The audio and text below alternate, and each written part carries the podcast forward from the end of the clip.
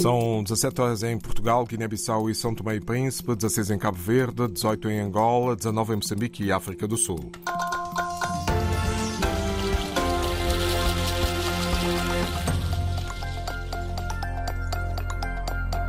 Edição de António Silva Santos. Vamos conhecer os títulos da atualidade. O fisco angolano deixa de arrecadar pouco mais de 70 milhões de euros devido à descida do IVA de 14% para 5%. Nesta edição vamos ficar a conhecer as prioridades do governo de Cabo Verde no âmbito da implementação do terceiro compacto do programa norte-americano Millennium Challenge Corporation. Na Mapa, na província de Nampula, no norte de Moçambique, é a localidade para onde estão a fugir os deslocados de Cabo Delgado. São já perto de 14 mil. São estes os temas para desenvolver já a seguir. Mais de 13.600 pessoas em fuga à violência armada em Cabo Delgado procuram refúgio no posto de Namapa, distrito de Herati, na província de Nampula, no norte de Moçambique. O balanço preliminar é adiantado à RDP África por uma fonte na vila e abrange registros até o início da tarde de ontem. A mesma fonte explica que o número de deslocados continua a aumentar quando várias famílias estão ainda a chegar a Namapa e prossegue também o registro de entradas. Conectividade, clima e capital humano são as prioridades do governo de Cabo Verde, definidas para implementar o terceiro compacto da ajuda ao desenvolvimento atribuída pelo programa norte-americano coordenado pelo Millennium Challenge Corporation. Prioridades foram apresentadas hoje na cidade da Praia pelo, pelo, pelo chefe do governo, Olavo Correia Silva, é o ministro das Finanças e vice-primeiro-ministro. Primeiro, conectividades, o C de conectividades. Em segundo lugar, o C do clima, clima ligado à energia, ligado à água e ao saneamento, e o C, ou K em inglês, do capital humano, para que possamos garantir as condições para acelerarmos a dinâmica de desenvolvimento de Cabo Verde, numa lógica de integração e de abertura ao mundo e à nossa sub-região, mas sobretudo de criação de fatores de competitividade para a economia cabo-verdiana. Numa conferência de imprensa conjunta com a diretora executiva do Millennium Challenge Corporation na cidade da Praia, Olavo Correia apresentou também a estratégia para implementar o Pacto Regional. Vamos agora trabalhar para montarmos todo o quadro institucional, criar uh, um modelo de governança, montar a equipa operacional durante o mês de, de março, para, com a maior brevidade possível, iniciarmos os trabalhos operacionais e existe de todos os lados uma grande vontade e um grande comprometimento e uma grande expectativa em relação ao início deste grande programa, mas que no final do dia trata-se de uma parceria efetiva dos Estados Unidos com Cabo Verde. E a diretora executiva do Millennium Challenge Corporation, Alice Albright, considerou que o arquipélago de Cabo Verde, como um dos países mais sólidos ao nível do MCC, tem trabalhado desde a criação há cerca de 20 anos. This year is uh, our agency's 20th birthday. Uh, we were created in 2004 by President Bush. O MCC está a celebrar 20 anos. O programa foi criado em 2004 pelo presidente Bush e Cabo Verde beneficiou do primeiro pacote do MCC logo a seguir a nossa criação.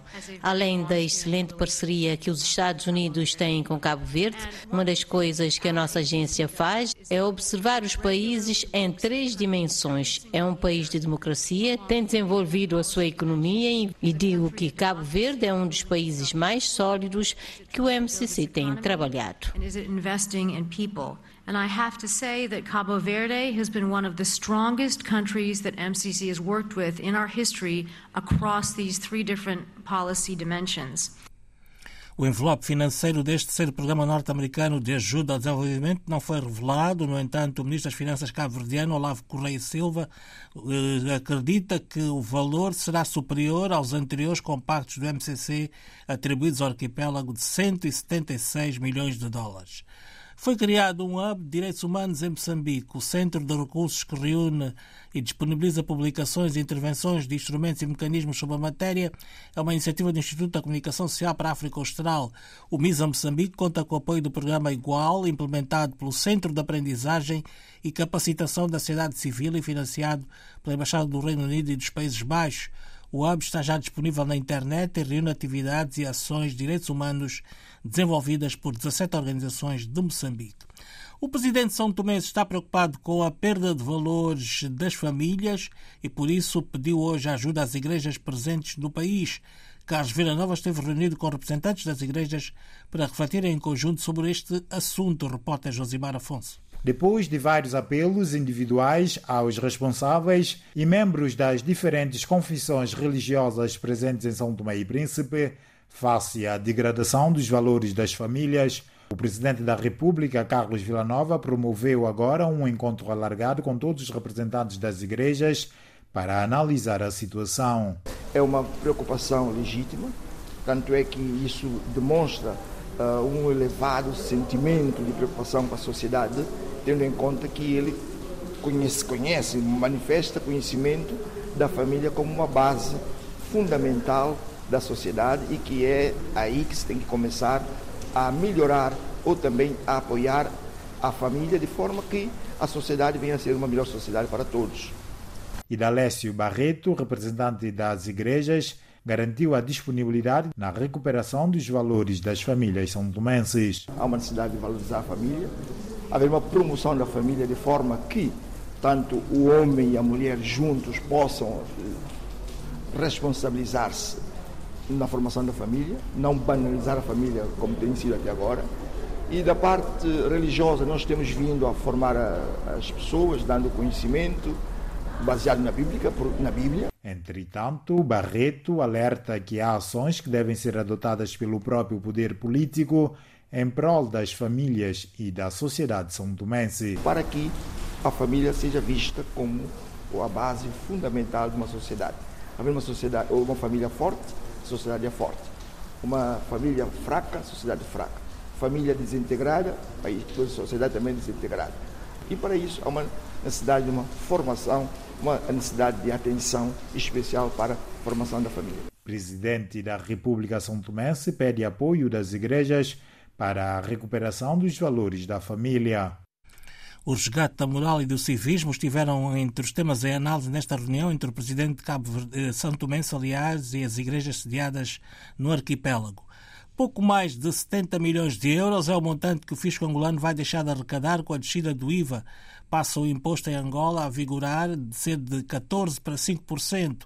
Anúncio feito em Luanda pelo diretor do Gabinete de Imposto de Valor Acrescentado para a Autoridade Tributária, João Lave, à margem de um debate que foi promovido pela consultora Deloitte. Mas analisando a situação socioeconômica e financeira das empresas, bem como da população, abdicou-se de uma arrecadação de 63,9 mil milhões de contas. Se nós conseguirmos trazer as empresas que estão no setor informal, podemos cobrir significativamente esse hiato.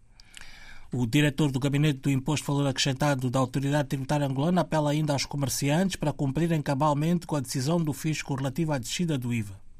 Neste caso, ter um impacto na redução significativa do preço, há necessidade que os agentes econômicos sejam honestos na aplicação da taxa do IVA. Um bem que tem taxa de 5%, o agente econômico deve ter humildade suficiente para aplicar a taxa de 5% e não aproveitar-se da falta da literacia fiscal do contribuinte e aplicar a taxa de 14% e o pacato cidadão pagar 14% a um determinado bem que o Estado já reduziu para 5%. João Lavo, diretor do gabinete do IVA da Autoridade Tributária Angolana, refere também que a descida do imposto vai ajudar a recuperar o poder de compra das famílias, sobretudo ao nível dos produtos da cesta básica alimentar. O Banco Central Angolano determinou que as instituições financeiras bancárias sediadas no país devem apresentar anualmente os planos de recuperação devidamente auditados até 30 de junho de cada ano, com referência a 31 de dezembro do ano anterior. No último aviso, o BNA considera que qualquer evento relativo à organização jurídica ou societária, estrutura operacional, modelo de negócio ou situação financeira concorre para a revisão ou atualização dos planos de recuperação das instituições financeiras e bancárias.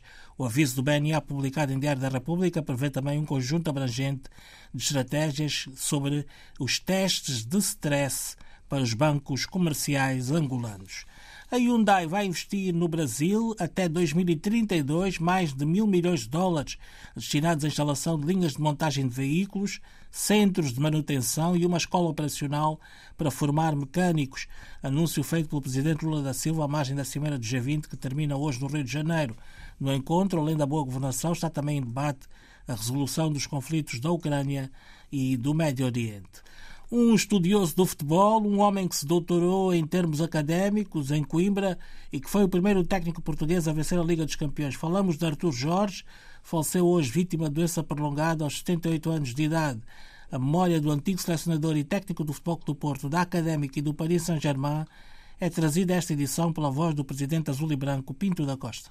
É muito importante. Então, se é o primeiro clube o primeiro treinador a, a, ser campeão europeu em qualquer clube português, é evidente que a história dele não é só importante no futebol do Porto, é no futebol português.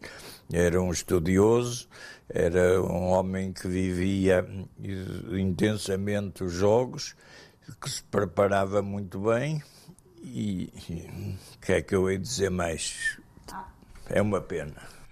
Fernando Gomes, presidente da Federação Portuguesa de Futebol, destaca a qualidade de Artur Jorge e o impacto da sua morte no futebol nacional. O seu desaparecimento deixa naturalmente uma, um vazio pelo seu carisma, pela sua dedicação, pelo seu entusiasmo relativamente à modalidade.